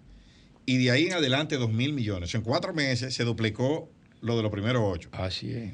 Y ya vamos, y ya vamos por 5 mil millones de dólares. 5.200 y este año llega un crecimiento de más del 25% con relación a ese récord del año. O sea que este año probablemente duplicamos los 3 mil millones de dólares del, del, del 2020. Te voy a poner el caso más grave de todos, que ahora está en la palestra con una crisis pasando las penurias más graves de toda la historia, que es el de los productores de cebolla. En el 20, de enero a julio, la importación de cebolla de este país fueron 272.5 toneladas métricas de cebolla. En cuatro meses de este gobierno se importaron 4.861.5 toneladas métricas de cebolla. Increíble. Hay que En- recordar. en cuatro meses. En cuatro meses. Óyeme, en, en, en los poco menos de tres años que tienen, ellos han importado el doble de la cebolla que se importó en los ocho años de gestión de gobierno de Danilo Medina. Eso es lo que tiene hundido en la penuria a los productores de Y cebolla. eso se da en otros, en otros productos. no hay un solo sector que no esté ahora mismo inmerso en una situación. Y lo podríamos analizar en, en lo que resta del programa Sí, uno sí, por claro, uno. claro, Pero yo quiero de- de- de- decir que es que la visión de esta gente es privilegiar las importaciones, pero porque eso es un verdadero negocio. Nosotros le mandábamos al erario público un promedio de mil millones de pesos a cada año. Esos mil millones no están llegando al presupuesto ahora. En manos de alguien se quedan. Y, y- y, bueno, porque eso que usted, usted está describiendo ahí es bastante Porque grave. ahora se importa más y se vende más caro. Eso, es lo que- eso lo ahí era que iba. ¿Cuál es la justificación para la importación? Es supuestamente el tratar de, de- o de abaratar los productos o de que o evitar que suban, de transferir los incrementos, eh, los Claro, costos para de ayudar a producción. la población. Pero ahora yo veo que tenemos como el, el- el- el peor de los escenarios. Supuestamente se están subsidiando fertilizantes. Supuestamente, ¿verdad? Eh, Pero entonces a la vez, tú, al mismo que tú le subsidias, tú le estás importando, tú, tú estás importando productos. Sí, sí. Entonces, lo que tiene sentido es subsídialo, y, pero garantizar el mercado. Pero no. O sea, yo supuestamente entrego un subsidio, pero al mismo tiempo abro la importación de ese mismo producto. eliminando O sea, la eh, eh, el, competencia. el desorden, la el competencia. desorden es de tal magnitud que por decisión administrativa mediante un oficio, desde mediados del 21 aquí se comenzaron a importar pollo con arancel cero. O sea, antes de la ley. de- antes de, la ley. sí. Entonces, la ley es como consecuencia de que ese poder discrecional estaba concentrado en la mano del ministro de Agricultura. Entonces los comerciantes se acercaron al ministro de Industria y Comercio y le dijeron, pero no puede ser que esto solamente sea parte de un solo sector. Nosotros tenemos que participar de esto con el compromiso de abaratar esto. Y se escogieron 67 productos para liberarlo del pago de arancel. Ninguno bajado de precio. No, el ajo, el único que bajó de precio. Hay que ser honesto. Sí, el sí. ajo bajó de precio. Pero 66 aumentaron todo de precio. O sea, Y que ni el- siquiera se mantuvieron, sino que aumentaron. Y el desorden ha sido tal que a pesar de los subsidios, en el mundo, de abril del 2000 2022 a abril del 2023, los alimentos bajaron un 20%, porque el mundo ha, ha vuelto a la situación de normalidad, con flete, con petróleo, con commodity. Pero aquí, en vez de disminuir un 20%, ha aumentado un 10% los alimentos. Tú coges, aquí se ufana mucho del control, que ciertamente se ha controlado la inflación. No es que han disminuido los precios, No. sino se ha reducido el ritmo de El crecimiento. ritmo de, de aumento. Pero resulta que cuando tú analizas y lo decompones, primero los quintiles de los más pobres son los más perjudicados. Y en segundo, Los alimentos. los alimentos. Cuando tú coges, por ejemplo, desglosa el mes de, de abril, eh, el último, los alimentos eh, aumentaron el doble de lo que eh, fue el índice general. Aumentó punto 21, pero los alimentos punto 45. O sea que sí, la, la tendencia eh, sigue. Es el encarecimiento porque han privilegiado las importaciones en perjuicio de la producción nacional y por eso este pequeño equilibrio que hay es por seis renglones que nada tiene que ver con las actuales autoridades. Mango, aguacate, café, cacao, coco y limones. O sea que Todas son- todos de, de 10 años. Son, no, no, todas son plantaciones que comienzan a producir al tercer y cuarto año. Exacto. Y ellos no llegan a tres. Eh, Exactamente. O sea que, que Pero, eh, lo que... que panorama sombrío para el futuro. no, Entonces, eh, eso, por eso No, pregunté es, ahorita. que, es, que es, es- es que es grave lo que porque es que la visión de esta gente es que la, la producción nacional no cuenta para ellos. Lo definieron, mire, eh, lo- el presupuesto de agricultura es uno de los pocos ministerios que se ha visto reducido en miles de millones su presupuesto. De 19 mil millones se lo bajaron a 14 mil en este año. Eso, eso habla mucho de una la- visión totalmente mucho de distorsionada, porque aquí, se- aquí se ha mantenido, que ahora está en una grave amenaza, la producción de pollo y huevo. ¿Pero a costa de qué? De un oligopolio que se ha formado por seis grandes compañías, que han sacado de la producción y de la comercialización a entre el 35 y el 40% de los pequeños y medianos productores. Porque dentro de su política, los que menos le importan son los pobres. No, y, afectados por, la, por las importaciones. Pero eso lo vamos a analizar en el próximo segmento, porque también yo quiero que ha- hablemos de los distintos programas de resultados del, del campo al colmado y todas esas cosas que se han ido anunciando, eh, que a la larga el resultado es que los productos siguen subiendo. Pero vamos, eso lo vamos a analizar después que volvamos a la, pa- de la pausa. Esto es paneo semanal, no le cambien. Paneo, paneo, paneo. en paneo semanal por esta Sol 106.5 FM. También en YouTube, en nuestro canal Paneo Semanal y en el canal de Sol 106.5. También en Instagram, Facebook y Twitter, Paneo Semanal. Entonces aquí estamos con don Carlos Segura Foster, nuestro invitado especial del día de hoy, analizando el sector agropecuario. Don Carlos, van como seis programas que anuncia este- esta administración, todos con el objetivo, el importantísimo objetivo de, abaratar los costos eh, de los alimentos. Hasta ahora, ¿qué ha pasado? ¿Cuál ha sido el resultado? Yo, de entrada, voy a dar una valoración eh, particular mía. Una cosa que usted tenga que anunciar seis veces con nombres diferentes es porque las otras cinco no han dado resultados. A mí me da mucha pena lo que ha sucedido en nuestro país. En la parte agropecuaria, que había acumulado un crecimiento sólido durante ocho años consecutivos de año. Pero ahora todos los sectores están metidos en una verdadera crisis.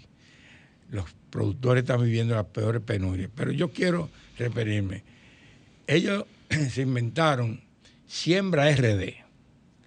Cuando anunciaron dirigía- Siembra dirigía- RD. El programa que dirige a Faña, Sí. Leonardo Faña. dijeron que se iban a sembrar hasta los patios de la casa. Bueno, se planificaron sembrar 16 mil tareas de maíz en el proyecto de la Cruz de Manzanillo. ¿Y que cuántas co- sembraron? que colapsó. Bueno, prepararon mil tareas y llegaron a sembrar 100. Y de las 100 no recolectaron ni, ni, ni, ni, ni 50 quintales. Creo que el mismo, el mismo incumbente de- de- publicó algo, una, una, una comunicación eh, diciendo que, que, eh, eh, que no había podido hacer nada porque Así no le habían entregado recursos ni nada de eso. Ya nos referimos anteriormente a la ley de arancel cero. Eso solamente sirvió para encarecer a alguna gente. Al extremo que se dice que todavía en este país están llegando alimentos basados en esa ley que hace varios Eh, la- meses ya que... La leche estaba en eso, en, Sí, esa ley. sí. Eh, hay uno- Y los derivados de... Nosotros tenemos uno, uno, uno gráfico ahí de las importaciones de leche, que eso es, es una cuestión alarmante lo que, Eh, lo que, lo que Entonces, ahora, hace dos meses que anunciaron un plan de, del campo al colmado. Primero no ha arrancado, pero sorpresivamente dice España, pero el mío arrancó en los pueblos y yo estoy vendiendo barato más de 200 alimentos, lo dije, están ahí las noticias. ¿Por qué no funciona en la capital? Pregúntenle a Fernando, que es el que no tiene capacidad. Sí, sí, eh, una, verdadera locura. Pero, eh, pero a, a- a qué, a qué- Fernando, al administrador del Banco Agrícola. Sí. A Fernando Durán. Sí, porque porque lo encargaron de... O sea, de pro- Leonardo Faña, que es funcionario de este gobierno, Eh, dice que le pregunte al administrador del Banco Agrícola que no tiene capacidad. Ah, no, sí. pero eso, no, eso, es, eso es increíble. Ellos no tienen padre ni y mientras tanto, las importaciones, eh, hay otro gráfico por ahí de las importaciones, cómo van creciendo. Eh, porque entre otras razones, todos esos fallos, todas esas falencias, han eliminado totalmente la credibilidad de las autoridades que se manejan en el sector agropecuario. Y yo he repetido en muchos lugares que los funcionarios tenemos que ser como los galleros. Tener. Yo no soy gallero, nunca he jugado, pero un gallero apuesta de boca y cuando pierde no regatea, paga, cumple. Entonces, si una autoridad, se comprometió a cumpla. La crisis que tienen los cebolleros es porque de manera verbal se le ofreció un subsidio para que la gente, el consumidor, no tuviera que pagar la cebolla tan cara. Entonces, el acuerdo fue, el comprador, el comercializador va a pagar 1.500 y yo te voy a compensar con 500 pesos para que tú tengas un precio que te dé beneficio. No, yo, yo tengo conocimiento eh, por una persona alle- allegada que es un pequeño, pequeño productor de cebolla de la zona de Nizao. Y la verdad es que la penuria eh, que han puesto a pasar a esa gente, eso, eso da pena. O sea, primero para que les reciban la cebolla, que fue, bueno, prácticamente amenazar a la comunidad con tirarse a la calle. Después, eh, viaje y viaje, viaje al Ministerio de Agricultura, hacer piquete, manifestación, y todavía no lo han pagado. Y de eso hace, de eso hace como seis meses. Que, Óigame, en los últimos seis meses, esta gente han autorizado importaciones por un volumen superior a toda la cebolla importada en el año 2019. O sea, en seis meses. Lo- en, los últimos Que seis fue el meses. último año Desde prepandémico. Ujú. octubre Sí. del año 22 hasta marzo del 23, aquí se importó más cebolla que en el año 2019 completo, que el país estaba en auge, en normalidad. Entonces, esa situación es lo que ha creado el cuello de botella, que ni, ni gana uno ni ganan los otros. No, y se destruye la producción, Por- porque ¿cómo, vas, ¿cómo tú vas a sustituir esas plantaciones después? ¿Con qué, ¿con qué capital? Entonces, resulta que habiendo publicado en periódico ese compromiso y ese acuerdo, ahora dicen que, que ellos no hicieron ese acuerdo. Entonces, así no se puede. Realmente un país en manos de personas que carecen de lo que debe tener un servidor público. A las instituciones se va a servir. No está pensando en negocio y cuánto yo voy a conseguir con esto y con lo otro. Yo siempre pienso que los las intenciones de los gobiernos se reflejan en los presupuestos. Una cosa es la narrativa, y lo que se diga en campaña y, y lo que se habla. No, no, Ahora, no, no, eh, no, espérate, no el presupuesto, en la ejecución presupuestaria. en la ejecución, usted lo ponga pero ahí en y este otra cosa caso, no lo ejecute. en Así este es, caso sí. son las dos, porque en, Sí. en el presupuesto, ¿cuánto fue el presupuesto de este año del Ministerio de Agricultura? Bajó 4 mil millones con relación al año pasado. Entonces, ahí ya hay una intención marcada, ¿verdad? De Y reducir al sector. De reducirlo. Y imagínate tú entonces ya era, si se que ya era deficitario antes, Sí. porque lo que los cuatro mil, lo de ahora más cuatro mil millones no alcanzaba. Y, Entonces, si tú le reduces cuatro mil millones, peor la cosa. Y ese, ese es el drama de la cebolla. Bueno, aquí, por lo mismo que sucedió, sucedió con los cerdos, porque aquí llegó 40 años después la peste porcina africana, como consecuencia que a la llegada de estas autoridades se cancelaron a los médicos veterinarios que vigilaban la frontera, los puertos y los aeropuertos. Y entonces comenzó... igual, igual que igual que con los técnicos el programa agroforestal. No, no, se fue. Se, fue. Sí. Pero voy a seguir Sí, sí, hablando de claro, técnico, claro, porque claro. no es solamente la peste porcina que llegó por eso. Que aquí, óigame bien, aquí se mandaba de producción nacional el equivalente a 100 mil cerdos todos los meses a matadero. Ahora se están importando 105 mil- el equivalente de 105 mil cerdos. Porque aquí se disminuyó la producción y se ha duplicado la O importación. sea, no es que ha aumentado el consumo.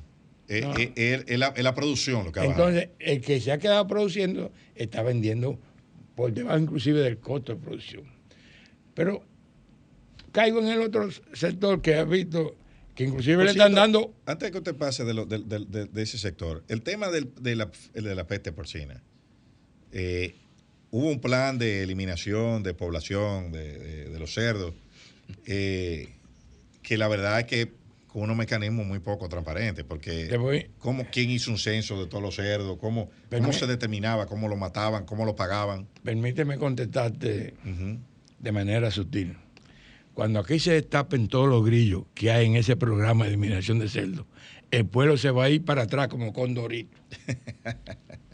del susto que se va a dar. Sí, porque era, yo, yo lo que el conocimiento que tengo de alguien que me corría es que llegaban a un sitio, contaban los cerdos Eh, no, Y sé óyeme- si, no sé si lo pesaban y lo pagaban a un precio X para sacrificarlo. Y ahora están metidos en otra trampa peor, porque han comenzado a vacunar con una vacuna no autorizada por el organismo que tiene que ver con la, con, con la vacuna. Y que el país que la creó, Vietnam, tuvo que retirarlo por la cantidad de virus que se crearon a partir de la vacunación de sus cerdos. Pero aquí, como se hicieron especialistas comprando vacunas de más, compraron muchas vacunas ahora para vacunar los cerdos que ya están matados. Ajá. Sí, Wow. porque si, si tú lo mataste, ¿para qué lo vas a vacunar? O sea, Porque la mayoría de los cerdos tú lo eliminaste, ¿verdad? Entonces, pero esa es otra cosa. Ahí está el fíjate. Pero esa, ese drama de eliminar, los fuegos aumentaron por eliminar los guardaparques. Entró la peste porcina porque eliminaron la vigilancia en los puertos, aeropuertos y fronteras. Y perdimos mercado, que hay que saber que un mercado para conquistarlo cuesta esfuerzo, pero para reconquistarlo cuesta más. Sí, claro. Aquí se perdió el mercado de los vegetales como consecuencia de que los técnicos especializados para la producción en ambiente controlado, dígase invernadero, fueron eliminados en su Ese mayoría. programa de invernadero también, eh, yo no, no oigo que nadie habla de eso, eso también lo, lo descontinuaron. Porque han eliminado prácticamente a todos los pequeños y medianos y han concentrado la producción en unos grandes empresarios que realmente ellos mantienen y, y contratan sus técnicos. Lamentablemente la mayoría extranjeros. Porque tú coges la principal empresa que llegando a San Juan y todos son extranjeros. Y Ay. hay que en La Mata y en San José allá. Yo en estos días hice un- una declaración de un sueltudo, vamos a decirlo así, un hombre de buena suerte que vino desde Venezuela y le prestaron 70 millones de pesos para que le arrendara los invernaderos a los pequeños que estaban metidos en problemas de producción. Entonces hay que tener Sí, suerte. claro, claro. Yo quiero, yo, yo no quiero que usted se vaya aquí sin que hablemos de tres productos eh, eh, específicamente. El primero es el arroz, que viene con el tema de la, del, El del, del Derecafta. Y después los pollos y los huevos, que son esenciales en la dieta. Y si no da tiempo, hablemos un poco de plátano. ¿Cómo estamos nosotros en esas? El tema de la, del arroz preocupante. No, lleva- pero, pero los niveles de producción de arroz se han mantenido aquí. Sí. Y si se quiere, después de un gran aumento, porque se mantuvo estable por más de 20 años el precio, pero ellos le- llegaron y aumentaron 300 pesos de golpe. Pero después de esos 300, más o menos se ha mantenido. Pero la amenaza de la, de- de la- del Derecafta. Tenemos la situación de que a partir del 25, todas las importaciones, pero no solamente de Estados Unidos, de cualquier parte del mundo, van a ¿Y ser ¿Qué está haciendo el gobierno para eso? bueno, ellos han anunciado varias comisiones, pero hay un dicho que dice, si usted quiere que un caso no se resuelva, ponga las manos de una comisión. Vamos a rogar además, que tengan además, lo- el gobierno de los Estados Unidos ha dicho claramente que no va a hacer concesiones en eso. De hecho, tiene un lobbying Sí, importante porque- que tiene mucho tiempo trabajando y han dicho que no, que no hay la Eso disposición. es de- irreversible. que, que es irreversible. Lo que nos preocupa es que nosotros no estemos haciendo. eh, Nosotros, nosotros tenemos un conjunto de productores que pueden competir. En- Eso es una realidad. Si se le apoya. Pero son los menos, aunque son los que más producen. Ok. No, no, eso compiten porque son ricos. Sí. No, los menos producen la mayoría. Pero aquí el, el problema es la cantidad de pequeños y medianos productores que no pueden competir por una cuestión de escala. Porque la, la tenencia promedio es de menos de 50 tareas, es decir, 3 hectáreas. Mientras que en Estados Unidos, que es la principal fuente que nos va a abastecer, eso es 65 veces más grande.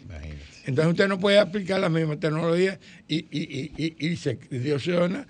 Además de que en Estados Unidos te dice, si usted para ganar necesita producir X y usted no lo produce, yo te lo complemento.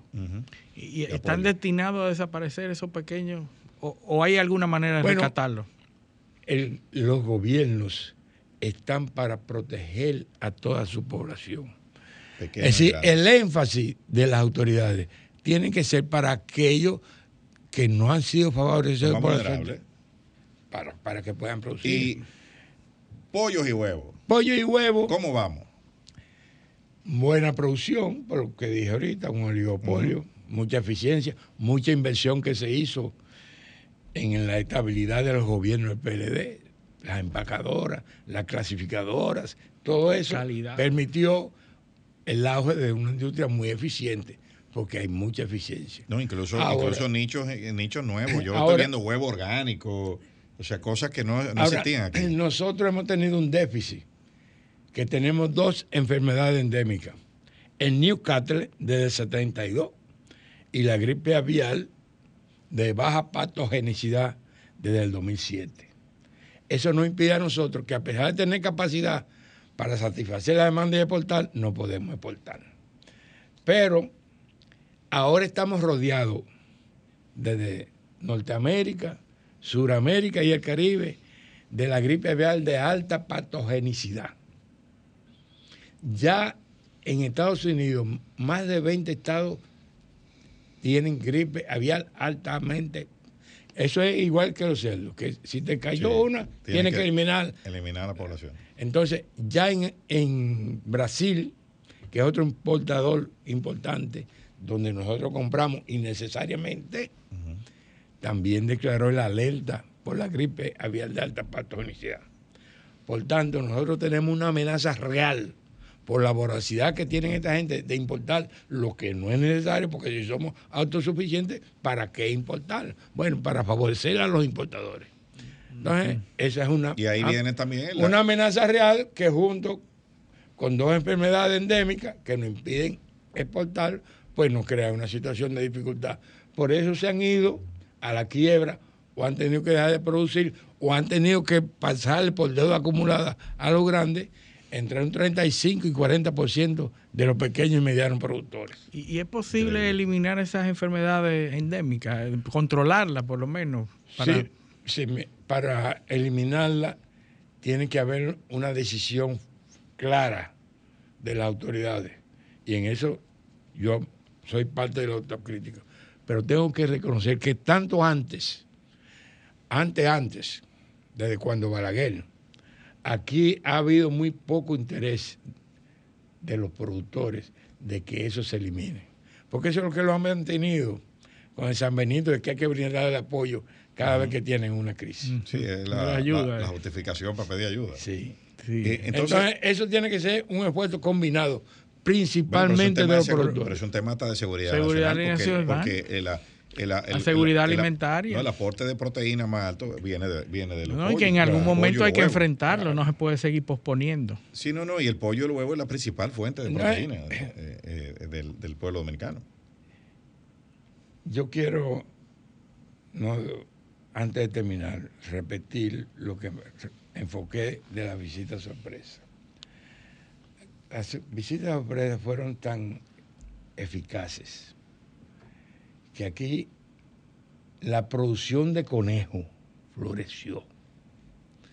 Y la producción de conejo tenía una visión más allá de la carne de conejo, porque también incluía la utilización de la piel para abrigos, zapatos, cartera, monedero, las uñas y hasta las orejas, porque habían empresas europeas interesadas porque se podía utilizar en la fabricación de perfume. Eso estaba incluyendo un matadero que eso está interrumpido. Yo quiero referirme a otros programas interrumpidos, porque todo lo que se hace en el campo necesita un apoyo. Aquí, Y continuidad. Aquí son ejemplos Aganta, Copesur, la Cofedegano y la planta de leche de Eco. Pero aquí quedó una planta inconclusa que de un presupuesto de 166 millones se había invertido 150 y ellos la paralizaron y ya va para tres años de gobierno y no la han terminado, que es una planta similar en San José de la Mata para los ganaderos de la sierra. Pero había en carpeta por Es demanda similar a una que se hizo en Atomayor. En. Atomayor. Exacto, sí. había demanda para hacer otra y la- los demandantes en ese momento eran identificados con las actuales autoridades. Yo lo cito por su nombre, porque a mí me visitaban constantemente. Clebrito, que demandaba la de Puerto Plata. Esa ni se comenzó. Y la otra era para el nordeste, en uno de los municipios de la provincia de Duarte, que la, dema- la demandaba Luis Carlos, se me fue el, el apellido ahora, pero que quedaron, pero, están, en, en, pero están en su gobierno ahora, ahora pueden. Ahora. quedaron en carpeta y no lo han conseguido. Pero ahora quizás óyeme, autoridades lo- óyeme, y la situación de la leche es tal hoy que esta mañana escuché a una de las voces más autorizadas del campo lácteo, que es Oleaga, productor de queso de la provincia de Duarte, San Francisco Macorís, que dice que es tan drástica la, la situación de la leche hoy en día que los centros de acopio que diariamente recibían 1.200.000 litros de leche están recibiendo 375.000 apenas. O sea que la, eh, una caída en la producción. Eso no tendrá que ver con la sequía o. Bueno, pero eso fue lo sorprendente, que ellos justificaron esa caída en la sequía. Pero cuando tú analizas lo que ellos mandaron a publicar el Banco Central, dice que la producción de leche aumentó. O sea, el Banco Central publica que aumentó, pero la- la- los centros de acopio están recibiendo menos. Y lo grande es que de esa menos, el 80% o es categoría B, solamente un 20% es A. O sea que también la calidad ha mermado. dim- ha mermado. Es que los, la calidad, la producción en cantidad y en calidad e inocuidad que el mundo está demandando ha sido totalmente descuidado por estas autoridades.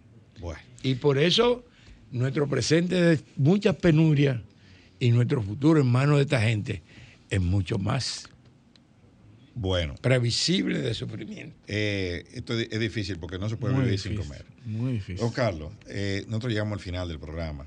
Eh, nosotros queremos agradecerle. Ya le dijimos la, vez, la vez anterior que usted estuvo aquí que tenía que volver y usted cumplió. Ahora le decimos que tiene que volver de nuevo. Sí, Y sí. agradecerle su. Son su- temas su muy importantes para el país. Y agradecer a nuestros teleoyentes la sintonía eh, esta semana y pedirles que con el favor de Dios nos acompañen la próxima semana en otra edición de Paneo Semanal. Hasta entonces. Sol 106.5, la más interactiva. Una emisora RCC Miria.